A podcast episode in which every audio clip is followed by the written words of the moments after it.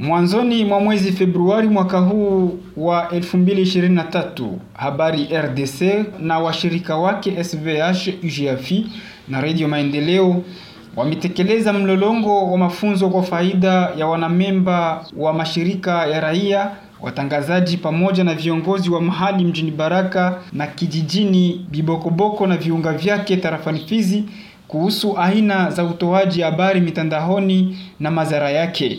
Lengo kubwa ya mafunzo hayo ilikuwa kuwapa ujuzi vijana kuhusu utumiaji vizuri wa mitandao ya kijamii ili kupiganisha kauli mbaya za kuchochea chuki na habari zisizokuwa za ukweli ambazo ni vyanzo vya baadhi ya mizozo ndani ya jamii.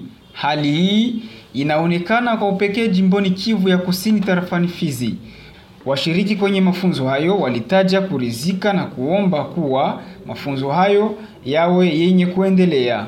Kupitia kikao nilikuya kumaintenir koma gisi ya kutumikisha rezo sosio kupitia mahabari ambazo zinasambazwa kupitia mtandao huo. Kikao hiki kiko na maana sana tena sana, kwa sababu kinatuletea ufahamu wa maneno mengi ambayo tulikuwa tukiyafanya pasipo kujua. Tulikuwa tukipokea mamesaje fulani fulani zenye zinaprovoke maen mu tofauti na zinasambaziwa kiolela, lakini kupitia hii kikao inatupatia kitu kimoja fulani kia muhimu kya kuepukana na ile mamesaje ama kusambaza mahabari zisizokuwa na mafaa. Tumeweza kuongea mingi katika siku tatu hizi ambazo tumetoka kufanya za semina.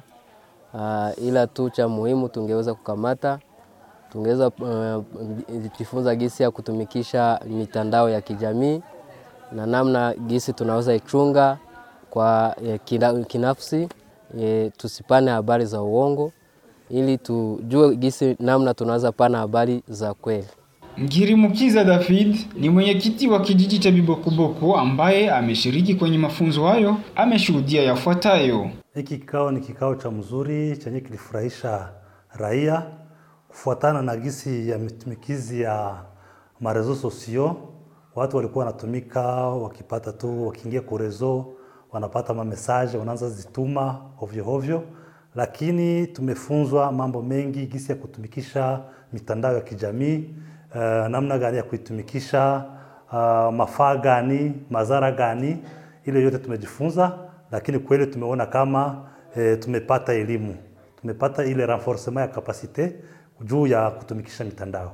Huyu amesema kwamba habari za uongo ni chanzo cha usalama mdogo simanzi na hata watu wengi kufikilia kuyahama makazi yao. Habari ya bongo ilikuwa shida, kwa sababu tumeziona. Kuna wakati tulikuwa tunaona madate tel date mtakuwa atake tel date mtakuwa eh, atake me kuja kukutana na kukutana ni bongo. Imefanya vitu vingi, watu wamekimbia mwingine juu ya zile habari za ongo, lakini kwa leo tuna tulisema sema watu kwa wanafuatilia habari wajua habari ya ukweli na habari ya uongo. Bwana Budereri Etienne, mganga kwenye kituo cha afya eneo hilo, amesema utumiaji wa habari mitandaoni umebaki kuwa changamoto na kuongeza kuwa mafunzo haya yamekuja kwa muda wake mwafaka.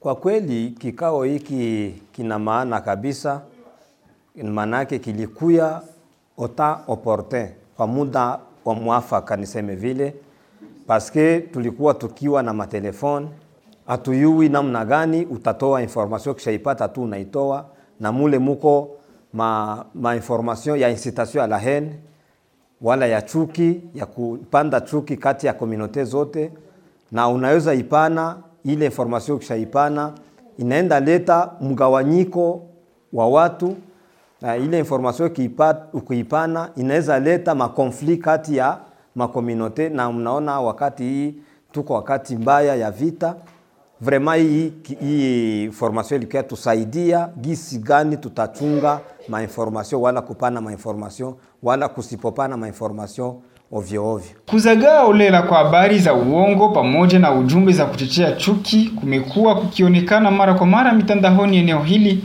haswa kwenye mtandao wa WhatsApp.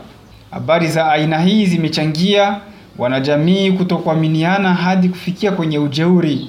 pia zimekuwa tishio la amani na usalama katika eneo hili. Tukumbushe kwamba mafunzo hayo yameandaliwa kwa ushirikiano na shirika Solidarité des Volontaires pour l'Humanité SVH, Union des groupes d'études et d'action pour le développement de Fizi Tombwe IGAFI pamoja na Radio Maendeleo katika mradi Tunaweza unaodhaminiwa kifedha na shirika la Umoja wa Mataifa ajili ya maendeleo PNUD.